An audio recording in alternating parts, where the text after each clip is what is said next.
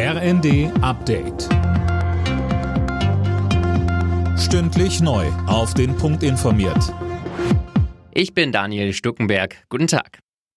Die Senkung der Mehrwertsteuer auf Gas kommt nicht überall gut an. Das Institut für Weltwirtschaft in Kiel etwa meint, das verwässere das eigentliche Ziel, Energie einzusparen. Und auch Wirtschaftsforscher Marcel Fratscher fordert konkretere Maßnahmen, um gezielt Menschen mit geringem Einkommen zu entlasten.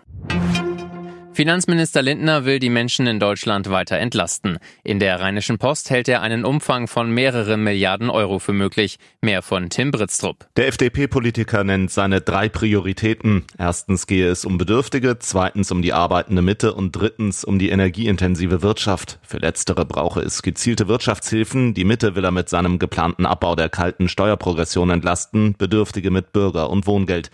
Rentner will Lindner nicht speziell unterstützen. Er verweist dabei unter anderem auf die Rentenerhöhung in diesem Jahr.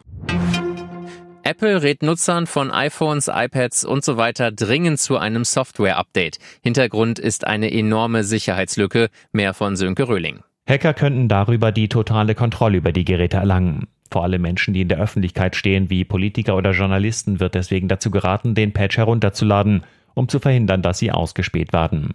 Betroffen sind aktuelle iPhones ab dem 6S, dazu etliche iPad-Modelle und auch Mac-Computer. Nach Informationen der Tageszeitung Welt blockiert die Bundesregierung seit Wochen Bitten aus der Ukraine nach weiteren Waffenlieferungen. Es geht dabei unter anderem um die Panzerhaubitze 2000 und mehrfach Raketenwerfer. Ein Grund für die abwartende Haltung wurde den ukrainischen Diplomaten nicht genannt.